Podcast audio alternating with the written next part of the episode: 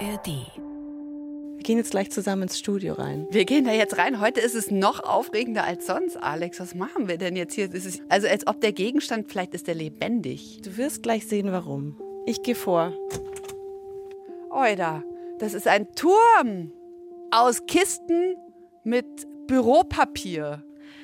Und zwar ist dieser Stapel von 28.000 Seiten die ausgedruckten Akten der Anklage gegen Katrin Schmidt.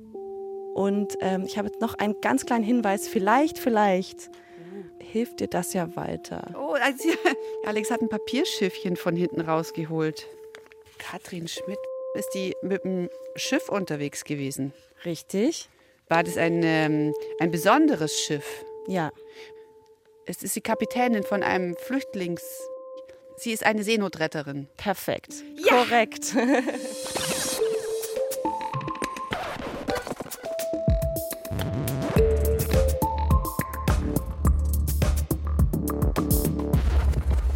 Katrin Schmidt ist Seenotretterin und ihr drohen 20 Jahre Haft. Ich kann mich noch erinnern, was ich damals dachte, als wir auf Lampedusa waren und dieses Schiff festgesetzt wurde und ich einfach nur dachte, hä, ihr seid so krass, wie kann das sein? Ihr verurteilt hier sehenden Auges Menschen zum Tode, indem ihr ein ausgerüstetes Rettungsschiff vom Einsatz im zentralen Mittelmeer abhaltet. Genau, Katrin war Teil der Juventa Crew, einem privaten Rettungsschiff der Berliner NGO Jugend rettet.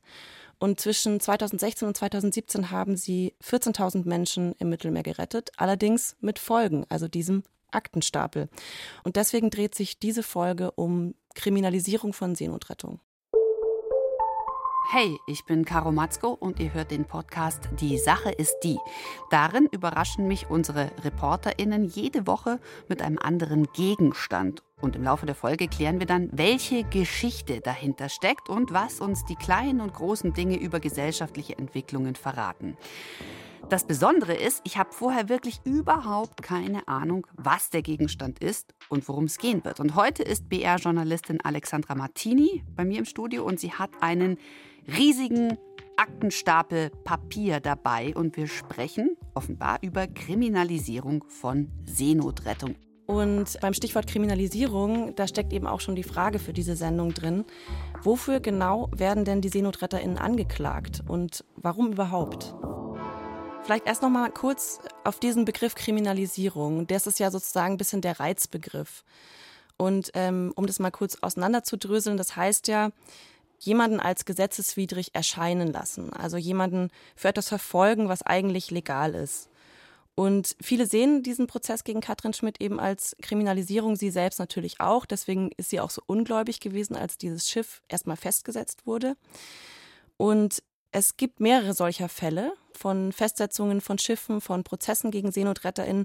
Wir können jetzt heute nur auf diesen einen mhm. Fall eingehen ja, und nicht für alle sprechen. Wahrscheinlich ist jeder für sich wieder speziell und genau. braucht so einen Aktenturm. Genau.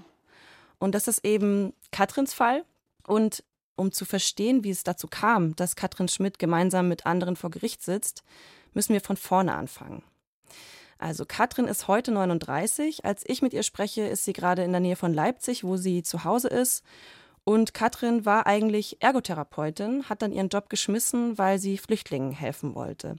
Und zu dem Zeitpunkt, als dann 2015 auf den griechischen Inseln viele Menschen ankommen, ist Katrin bereits dort vor Ort und engagiert sich bei so einer Essensversorgung der NGO No Border Kitchen. Und dann, als sich die Lage in der Ägäis zuspitzt, da wird Katrin von einer NGO gefragt, hey, du kennst dich doch hier schon gut aus, willst du uns nicht helfen, eine Such- und Rettungseinheit auf dem Meer, also eine Seenotrettungseinheit aufzubauen? War sie denn jemals auf dem Schiff davor oder auf, auf hoher See? Nein. Wow, das ist ja schon ein riesiges Wagnis. Katrin hat dann so reagiert. Es war halt nicht so die Frage, warum sollte ich das tun? Es war eher so die Frage, warum sollte ich das nicht tun? Und darauf gab es keine gute Antwort. Sehr pragmatisch von ihr. Ja. So ist sie tatsächlich. Ja. Und Katrin lernt dann, ein Schlauchboot zu steuern und sie rettet Menschen in der Meerenge vor Lesbos. Boah, also das muss man, das ist jetzt, hast du jetzt so zusammengefasst, aber das muss man sich ja mal einfach vorstellen. Ich meine, Du kannst ein Schlauchboot steuern und dann bist du einfach auf offener See. Ich habe da so Respekt, weil ich einfach Angst vor viel Wasser habe. Also, ja, und boah. dann hättest du, glaube ich, auch noch mehr Respekt davor, was jetzt kommt. Nämlich wird sie ein Jahr später von der deutschen Organisation Jugend rettet gefragt, ob sie Teil der Juventa Crew werden will. Und die haben ein großes Schiff auf dem Mittelmeer, das wirklich auf offenem Meer Einsätze fährt. Und das ist eine ganz, ganz andere Nummer. Jetzt hätte ich eine Frage an dich. Ähm, die Fluchtbewegungen übers Mittelmeer, die werden überhaupt erst seit 2014 aufgezeichnet. Was schätzt du denn, wie viele Menschen seitdem bei der Überfahrt verstorben sind, von denen man weiß, also die aufgezeichnet wurden? Oh, das ist eine ganz schlimme Frage. Ja. Es heißt ja immer, dass äh, das Mittelmeer eigentlich ein Massengrab ist. Wann fängt Massengrab an? Jetzt ist doch gerade erst vor kurzem ein Schiff in Seenot geraten und man schätzt ja, dass, glaube ich, es waren über 100 Menschen, 117, 120 Menschen. Genau, so das war am Bodycounter. Das war am 14. Juni vor der griechischen Küste und da sind über 500 Menschen vermutlich um in den Tod gerissen oh worden. Oh Gott, das also jetzt überleg mal, ein Schiff, über 500 Menschen. Das müssen ja, also 10.000 ist es fünfstellig? Es sind 27.000 47 Menschen, die gestorben sind seit 2014. Gott. Die Dunkelziffer ist vermutlich viel höher. Ja. Alle, die losgezogen sind in Hoffnung auf ein besseres Leben. Das ist so bitter. Genau, und das ist genau auch der Beweggrund, warum Katrin sich in der Seenotrettung engagiert. Ja, und wie geht das Ganze los? Sie betritt dann im August 2016 zum ersten Mal die Juventa. Ich habe ein Bild für dich dabei. So sieht die Juventa aus. Also ich habe jetzt hier so einen Ausdruck von so einem das ist die Juventa. Das ist ein recht großes Motorschiff, würde ich sagen. Es ist blau gestrichen. Vorne am Bug steht in weißen Großbuchstaben Juventa mit I-U-V-E-N-T-A. Und dieses Boot ist einfach gesteckt voll mit Geflüchteten. Ja, also wirklich kein Zentimeter mehr Platz. Dieses Boot ist einfach voll. Die Juventa war vorher ein Fischkutter, der wurde umgebaut eben zum Seenotrettungsschiff mhm. und erst 33 Meter lang.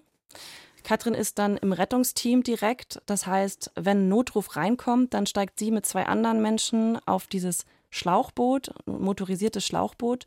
Und damit steuern sie dann zum Flüchtlingsboot hin, das in Seenot ist, und sie koordinieren die Rettung. Das heißt, Katrins Rolle ist dabei, dass sie immer mit der Brücke, mit dem Steuerraum kommuniziert. Und das sind alles sehr standardisierte Abläufe, kannst du dir vorstellen, wie bei SanitäterInnen. Zum Beispiel gibt es dann die Regel, sie sprechen jetzt nur mit einer Person an Bord, die dann für alle übersetzt. Sie versuchen, dass keine Panik ausbricht. Es gibt Regeln, wie man die Rettungswesten ausgibt. Und es hilft auch den SeenotretterInnen selbst, nicht überwältigt zu werden davon, was sie da sehen, dass sie so klare Abläufe haben. Und nach ein paar Monaten aber auf See kommt für Katrin ein Einsatz, der sie völlig aus dem Konzept bringt. Bis dahin waren die Behörden, mit denen sie kooperieren mussten, die italienischen Behörden, sehr kooperativ. Die Seenotrettungsschiffe waren in enger Abstimmung mit der Seenotleitstelle in Rom, mit der Küstenwache und dann wurde das gemeinsam koordiniert. Ja, das heißt, sie hat das Gefühl gehabt, sie macht dann sehr wertvollen Job, der angesehen ist und ja, Genau, und man arbeitet eben zusammen. Mhm. Aber an diesem Tag, das ist der 4. Mai 2017, da verhalten sich die Behörden anders. Wir hatten zu dem Zeitpunkt schon, ich glaube, ein oder zwei Boote gerettet, einige Leute an Bord. Und üblicherweise ist es dann so, dass sie nach dem Einsatz die Geretteten übergeben an andere Schiffe, die Platz haben und eh italienische Häfen anlaufen. Und diesmal aber sagt die Seenotleitstelle in Rom zur Juventa, fünf Geflüchtete bleiben an Bord, die gebt ihr nicht mehr ab. Und ihr fahrt diese fünf jetzt selbst in einen italienischen Hafen. Hä? Genau, das fragen sie sich auch. Und es ist nicht nur, hä, komisch, sondern es ist auch ein Problem für die Seenotrettung selbst, weil so eine Reise in einen italienischen Hafen bedeutet ein, zwei Tage Zeitverlust und dass sie aus dem Einsatzgebiet eben raus müssen und ja, keine Menschen retten können in der Zeit. Ja, und vor allen Dingen einfach fünf. Aber dann ist sie doch sicher misstrauisch geworden, die Katrin, oder? Sie haben sich erstmal gewundert und sie standen dann eben im Steuerraum, was sie Brücke nennen. Wir standen zusammen auf der Brücke und wir haben diskutiert und wir haben mit der Seenotleitstelle in Rom hauptsächlich äh, E-Mails ausgetauscht bzw. telefoniert. Zeitgleich ist dann aber auch ein nächster Seenotfall gemeldet worden und wir wurden von einem Schiff, das noch im Einsatzgebiet war, angefunkt und gebeten, umzudrehen und zurückzukommen, um sie zu unterstützen. Und wir wurden dann von der Seenotleitstelle in Rom angewiesen, diesen Hilferuf zu ignorieren und trotzdem nach Norden zu fahren. Boah, was für eine fürchterliche Situation. Du mhm. weißt, Menschen sind in Not, in Seenot und dein Job ist es, die zu retten und du wirst aber gezwungen, diese Menschen einfach zu opfern. Und du weißt aber nicht mal mehr zu dem Zeitpunkt, warum. Schlimm genug, ja. Ja, genau, das ist ein Riesendilemma. Was für ein Dilemma. Und äh, die Crew entscheidet dann, okay, wir teilen uns auf. Die Juventa, das Hauptschiff, folgt den Anweisungen, fährt nach Italien und das Rettungsteam, Katrin und zwei weitere Personen, die fahren mit dem kleinen Einsatzschlauchboot dorthin, von wo der Notruf kam. Und die schließen sich dann dort einem anderen Seenotrettungsschiff an und leiten die nächsten Tage äh, die Rettungen von dort aus. Anderthalb Tage später stand ich auf einem der Schiffe und habe durch das Fernglas geguckt und die Boote gezählt, die gerade noch in unserer Umgebung waren und bin auf 21 gekommen. Alle Rettungsschiffe, die da waren, sind entweder schon auf dem Weg nach Italien gewesen oder sie waren voll. Und das war auf jeden Fall so ein Moment der absoluten Überforderung, wo ich dachte, wie sollen wir das jemals schaffen?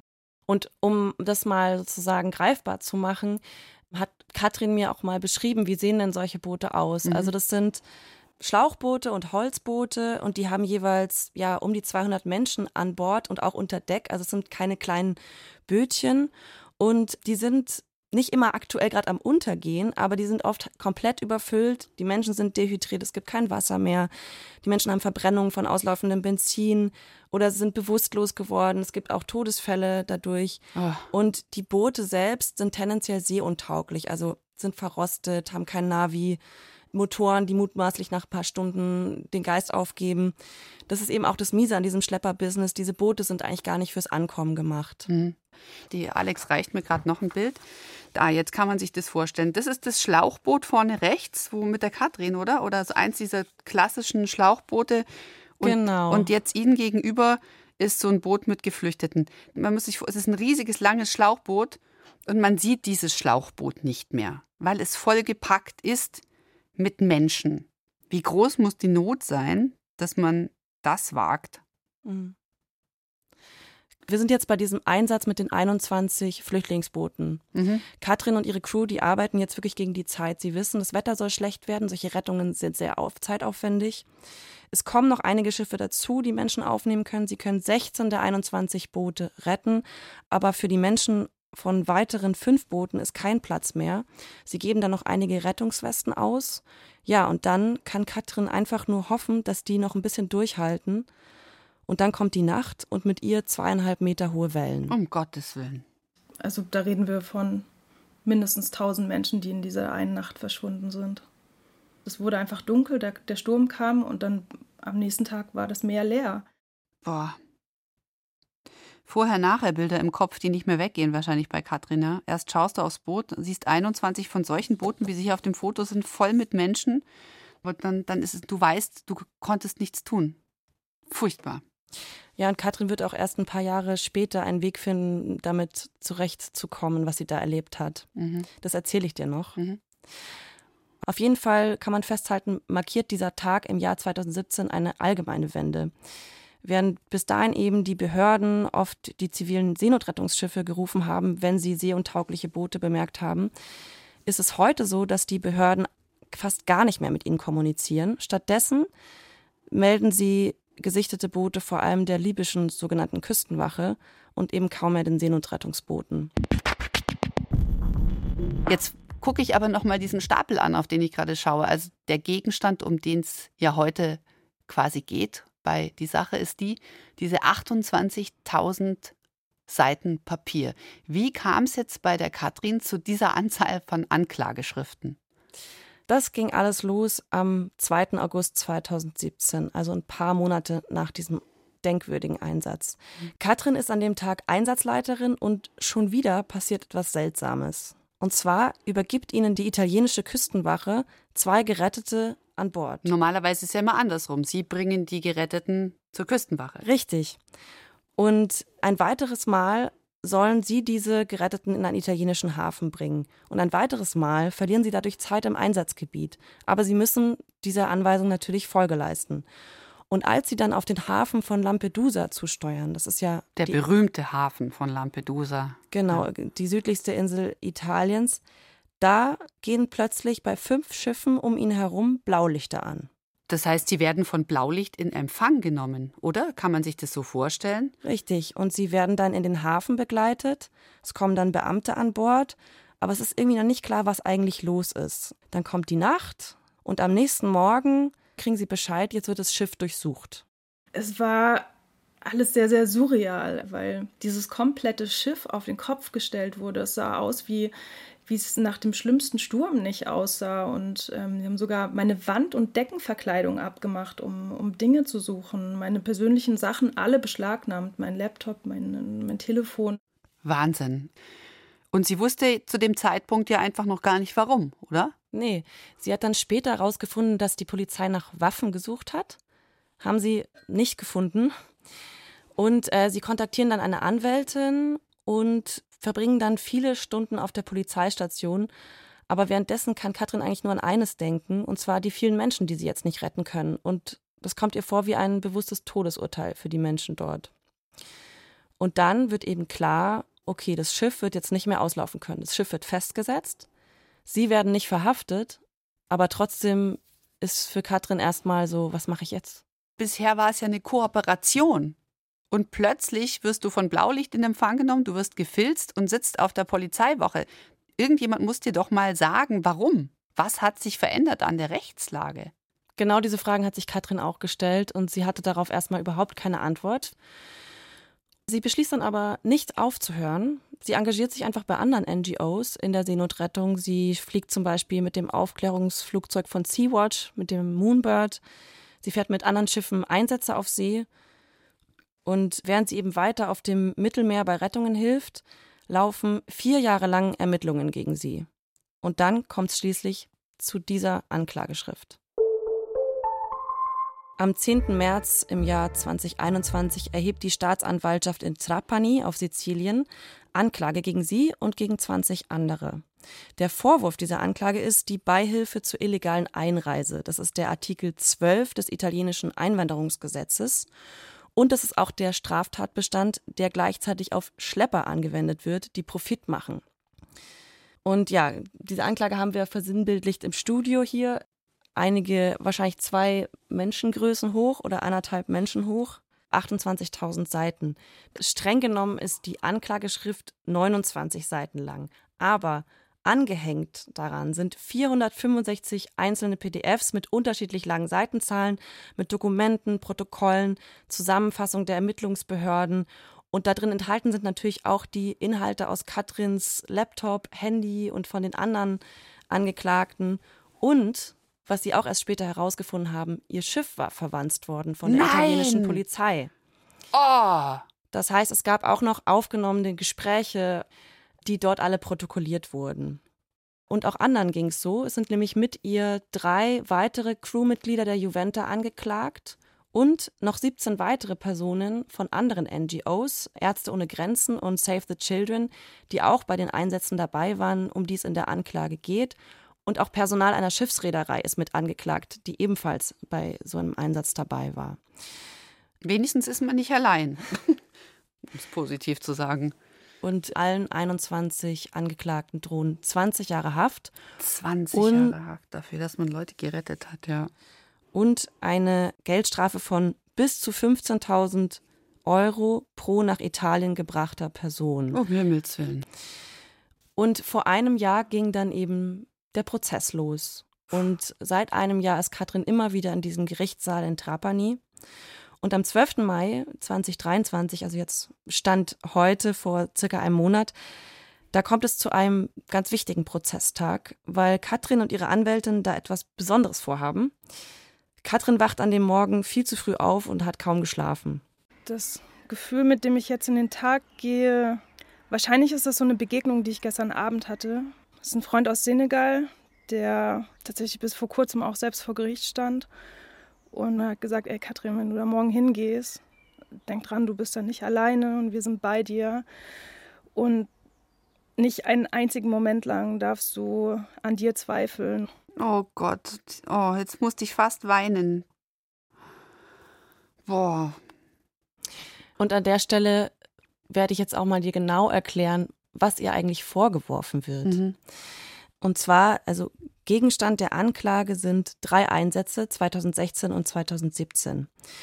Der Vorwurf ist, dass die Angeklagten bei diesen Einsätzen mit Schleppern kommuniziert oder sogar kooperiert haben sollen. Katrin selbst war nur bei einem Einsatz dabei, 2016, und bei diesem Einsatz sollen sie laut Anklage ein leeres Flüchtlingsboot zurück nach Libyen geschickt haben. Und daraus folgert eben die Anklage, ja, ihr sprecht euch mit Schleppern ab, ihr schickt die Boote hin und her, die werden dann mehrfach verwendet. Also vereinfacht Menschenschmuggel. Mhm. Wie kommen Sie jetzt darauf? Und zwar will das ein italienischer Sicherheitsmann gesehen haben, der war angestellt auf einem Schiff von Save the Children, einer anderen NGO, die an diesem Einsatz beteiligt war.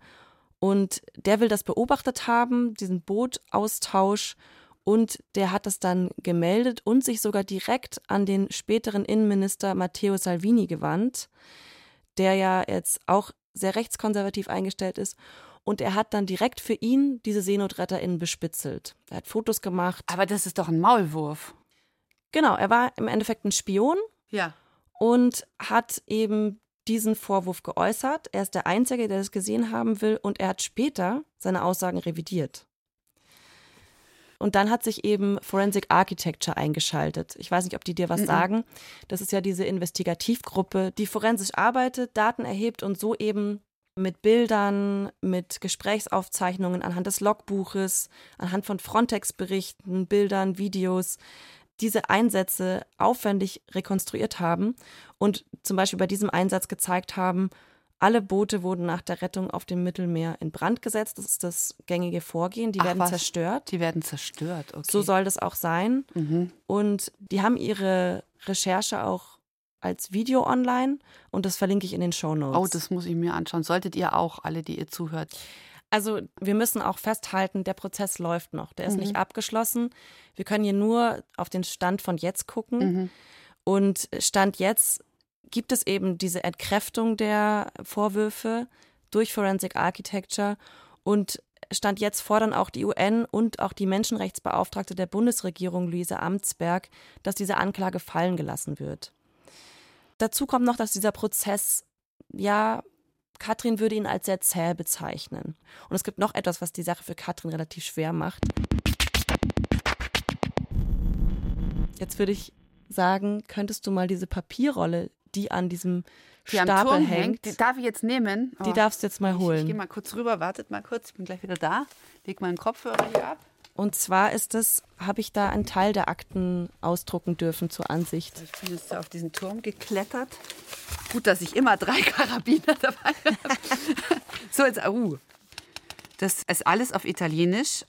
Seite 1 steht drauf Procura della Repubblica presso il Tribunale di Trapani. Ja, und jetzt stell dir mal vor, du bekommst diese Unterlagen. So,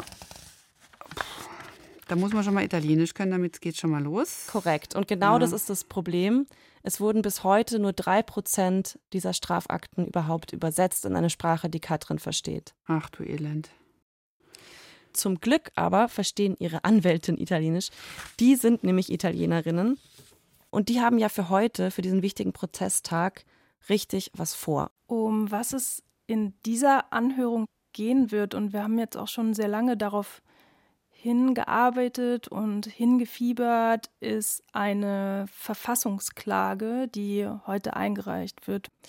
Sie gehen also jetzt ein Level höher. Es geht um eine Beschwerde gegen eben diesen Artikel 12 des italienischen Einwanderungsgesetzes, die Beihilfe zur illegalen Einreise, unter dem sie angeklagt sind. Und sie sagen, dieser Artikel 12, der ist gar nicht konform mit internationalem Recht, weil er unterscheidet gar nicht zwischen SeenotretterInnen, also Menschen, äh, die Leben retten, und profitorientierten Schleppern. Er behandelt alle gleich. Und dabei ist eben humanitäre Hilfe und Lebensrettung auf See durch verschiedenes internationales Recht geschützt. Ich habe mit einem Migrationswissenschaftler über den Fall gesprochen. Mhm. Das ist Raphael Busson von der Stiftung Wissenschaft und Politik. Diese Stiftung, kurz zur Einordnung, ist öffentlich finanziert und berät ja auch die Bundesregierung immer wieder in Fachfragen. Und der sagt, selbst wenn der Fall noch nicht abgeschlossen ist, es gibt keinerlei Anzeichen für einen Straftatbestand wie Schleppertum und dass es in irgendeiner Form um ein Geschäftsmodell hätte, was Katrin und die anderen da gemacht haben. Und was mir auch nicht klar war, Caro, oft werden solche oder ähnliche Gesetze wie dieser Artikel 12 zur Beihilfe zur illegalen Einreise auf Geflüchtete selbst angewendet. In Italien, aber eben nicht nur dort. Und das hat mir Raphael Bosson nochmal genau erklärt. Ich sage mal, die noch größeren und jetzt mal wirklich bewusst das Wort Sauereien passieren ja vor allem in Griechenland. Szenario, man hat irgendwie ein Flüchtlingsboot, da wird dann einer irgendwie auserkoren, dieses Boot zu steuern oder der findet sich dann erst auf der Überfahrt, so, ja. Und dann kommt das Boot an oder zerschellt oder da gibt es ja unterschiedliche Szenarien und dann werden in Griechenland gibt es mehrere wirklich sehr harte, extrem harte Verfahren, dass dann diejenigen, die das Boot gesteuert haben, dem professionellen Schlepperwesen angeklagt werden, auch wenn sie vielleicht einfach nur die Mitfahrer waren und nicht die diese Fahrt organisiert haben und dafür eingenommen haben. Und äh, noch schlimmer, wenn dann tatsächlich jemand noch zu Tode kommen, werden die dann dafür verantwortlich gemacht. Also quasi du übernimmst das Ruder, weil es niemand anders gerade macht und dann bist du, wenn jemand stirbt, schuld an dessen Tod, obwohl du einfach nur selber dich und dein Leben auch retten wolltest und du in derselben Misere bist wie alle anderen auch. Und du giltst eben vor dem Gericht als Schlepper. In Italien gibt es eben auch. Da hat eine NGO in ihrer Untersuchung From Sea to Prison errechnet, dass 2500 Menschen zwischen 2013 und 2020 so in Haft kamen, also geflüchtete Menschen. Katrin war das von Anfang an super wichtig, dass wir eben nicht nur auf die berühmten Fälle gucken, wie sie oder wie Carola Rakete. Mhm.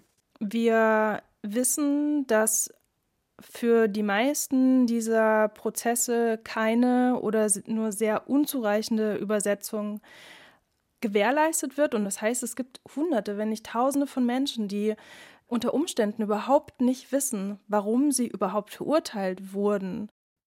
Und Katrins Anwältin, die wollen eben jetzt mit dieser Verfassungsbeschwerde versuchen, zumindest für Italien da eine Grundsatzentscheidung herbeizuführen. Ich würde erstmal gerne wissen, was ist denn dein Eindruck? Ist dieser Prozess politisch motiviert? Naja, natürlich ist der Prozess politisch motiviert. Also ganz klar, das ist ja, hier wird ein Exempel statuiert, oder? Ich meine, nochmal zu sehen, ein Schiff wird verwandt, ein Spion wird installiert oder installiert sich selbst, ist jedenfalls plötzlich da und revidiert nachher seine Aussage, was ja auch seltsam ist, ja. Und ähm, es müssen externe ExpertInnen kommen und ähm, helfen, dass da überhaupt was vorangeht. Also mir kommt das Ganze schon so vor und auch angesehen dieser Anklageschrift mit diesen ganzen Attachments, dass hier ein Exempel statuiert werden soll, lasst das besser sein, sonst geht's euch wieder Katrin. Raphael Bosson, der Migrationswissenschaftler von der Stiftung Wissenschaft und Politik, der sieht das ähnlich. Ja, also ich, das liegt ja auf der Hand. Es geht ja darum, diese Aktivitäten der Nichtregierungsorganisationen, der privaten Seenotrettung möglichst einzuschränken. Das ist wohl das Ziel der italienischen Regierung. Ja. Ich habe ja schon erwähnt, die Menschenrechtsbeauftragte der Bundesregierung, die fordert eben unter anderem ein Ende der Kriminalisierung von Menschen auf der Flucht und den zivilgesellschaftlichen AkteurInnen in Solidarität mit ihnen. Zitat Ende. Also selbst die Menschenrechtsbeauftragte der Bundesregierung sagt Kriminalisierung. Also was ist eigentlich das Ziel von dieser Kriminalisierung? Was will die italienische Regierung? Das habe ich Raphael Bosson auch gefragt. Und ein Ziel ist, die italienische Regierung möchte, dass weniger Menschen kommen. Mhm. Das zielt auf den berühmt-berüchtigten Pull-Faktor ab. Es ist die, eben die Annahme, dass ohne private Seenotrettung weniger Menschen auf Boote steigen würden und mit Seenotrettung mhm. mehr Menschen auf Boote ja, steigen. Okay. Das wird auch politisch sehr oft geäußert, aber es wurde wissenschaftlich nie belegt. Es gibt keine Belege dafür. Warum Menschen fliehen, sind ja andere Gründe. Wenn es diese Gründe nicht gäbe, also wenn alles äh, äh Zucker Paste wäre in ihren Herkunftsländern, dann wäre das Problem ja nicht. Genau das hat Raphael Busson auch gesagt. Auslöser für Flucht sind meistens die Push-Effekte. Und das ist die Versorgungslage, das ist Hunger, das sind fehlende Perspektiven, Krieg, Vertreibung, Naturkatastrophen oder ja, veränderte Lage in jetzt, wie jetzt zum Beispiel in Tunesien. Mhm. An der Stelle möchte ich noch hinweisen, dass es noch einen wunderbaren Podcast gibt, der einen Fluchtgrund, von dem ich gerade gesprochen habe, ganz genau beleuchtet, nämlich den Klimawandel. Immer mehr Menschen müssen ihre Heimatländer deswegen verlassen, weil die Lebensbedingungen unerträglich werden. Und die Kolleginnen und Kollegen vom Deutschlandfunk, die schauen sich in ihrem Podcast Update Erde die Folgen der Klimakatastrophe für Umwelt, aber auch für uns Menschen genauer an. Immer Freitag gibt es eine neue Folge, was sich in der Woche Wichtiges in Sachen Klimawandel und Biodiversität getan hat und was wir selber tun können. Zum Beispiel, warum sollten wir viel mehr über Artensterben sprechen, auch natürlich. Oder Deutschland exportiert weniger Plastikmüll. Was heißt das eigentlich wirklich? Update Erde, das haben wir auch in unseren Show Notes verlinkt. Viel Spaß beim Hören. Wir waren ja eben bei der Frage, warum Italien Seenotrettung versucht zu erschweren. Und der eine Grund, den mir Raphael Bonson von der Stiftung Wissenschaft und Politik gesagt hat, ist, weil sie fälschlicherweise hoffen, dass dadurch weniger Menschen kommen. Und der zweite Grund ist das Image. Und zwar will die Regierung souverän wirken. Und diese Rettungen von Menschen, die durch, dann durch die Presse gehen mit vielen Bildern, die geben im rechten Denken so ein Bild des Kontrollverlustes ab. Ach so, und die wollen jetzt hier die starken Macker und Mackerinnen machen und zu sagen, hier, wir kehren hier mit dem eisernen Besen und wir greifen hier mal so richtig durch.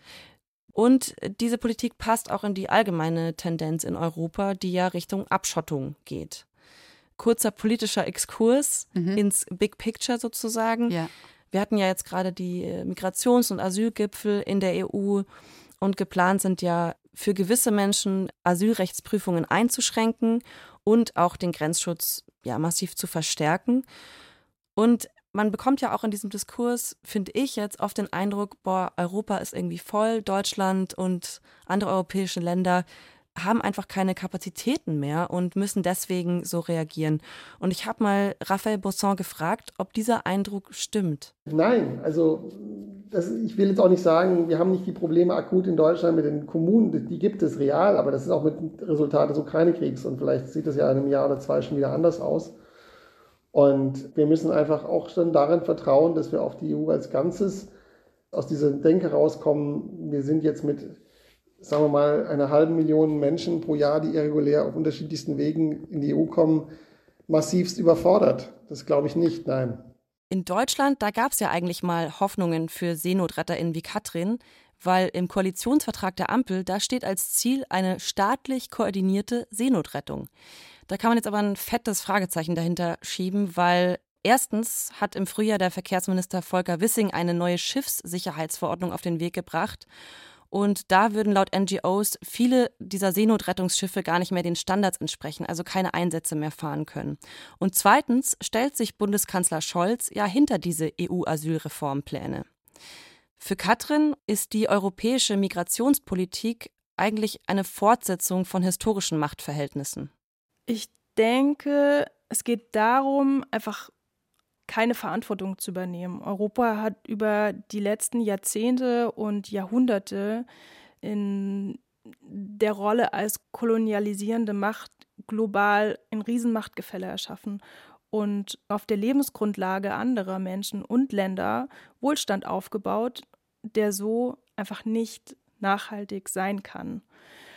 Und das, was passiert, ist eine eigentlich sehr logische Konsequenz aus dem, was Europa in den letzten 500 Jahren auf diesem Planeten angerichtet hat. Ich glaube, das ist der Kontext, in dem überhaupt unser ganzer Prozess stattfindet. Ja, da stimme ich Katrin total zu. Also ich möchte, ich möchte ja eigentlich objektiv und neutral bleiben. Aber natürlich ist es so, dass die westlichen Länder die anderen Länder äh, ausgebeutet haben und dass jetzt aufgrund des Klimawandels des Menschengemachten unter anderem jetzt natürlich die Lebensumstände dort äh, total unerträglich werden. Ja. Das bringt mich auch auf diese Kernfrage. Seenotrettung ist ja eigentlich nur eine Reaktion auf das Sterben im Mittelmeer. Mhm. Und wie man dieses Sterben von vornherein verhindern könnte, das untersucht auch die Migrationsforscherin Sophie Meiners von der Deutschen Gesellschaft für Auswärtige Politik. Also das sind zum einen legale Fluchtwege für schutzbedürftige Personen, die eben ein Anrecht auf Asyl oder sonstigen humanitären Schutz haben. Das sind zum einen humanitäre Visa über das sogenannte Botschaftsverfahren. Und daneben würde ich sagen, braucht es auch andere Wege, zum Beispiel reguläre Arbeitsmigration. Ja, darauf zielt ja auch diese neue Gesetzgebung, die geplant ist, was so mit Fachkräften, die nach Europa geholt werden sollen und nach Deutschland geholt werden sollen, glaube ich.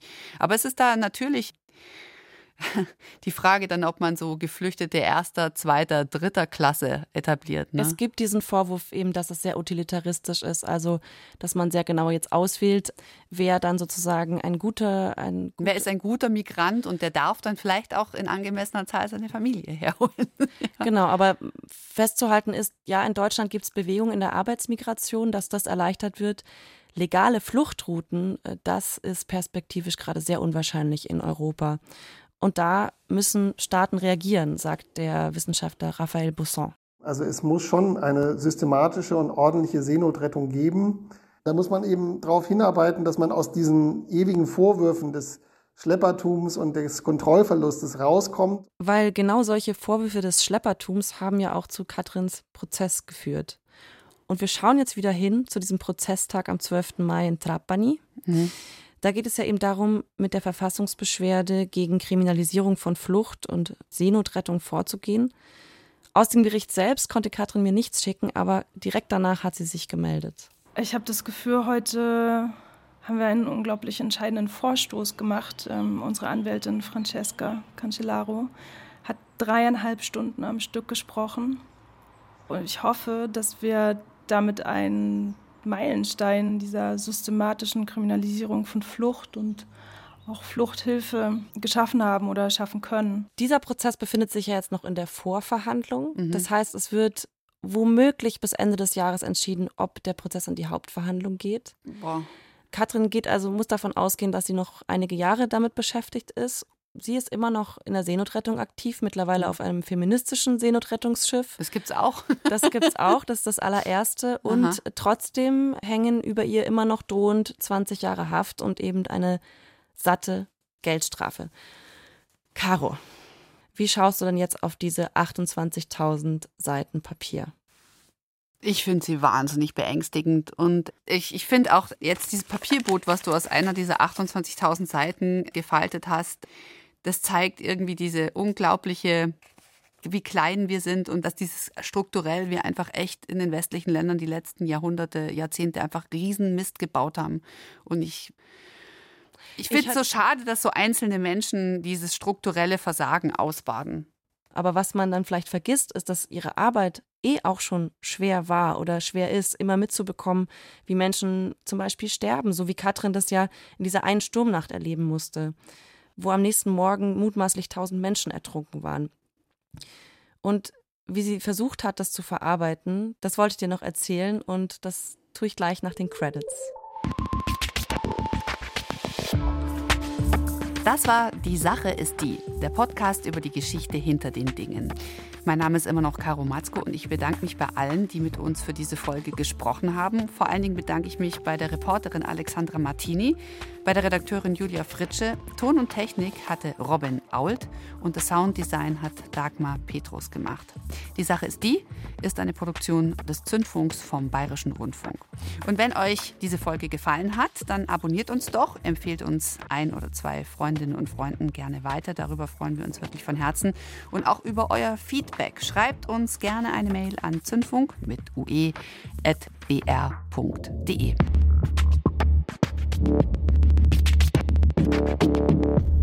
Okay, Caro, das ist ein bisschen heftiger Schauplatz, an dem Katrin ihren Frieden findet. Aha.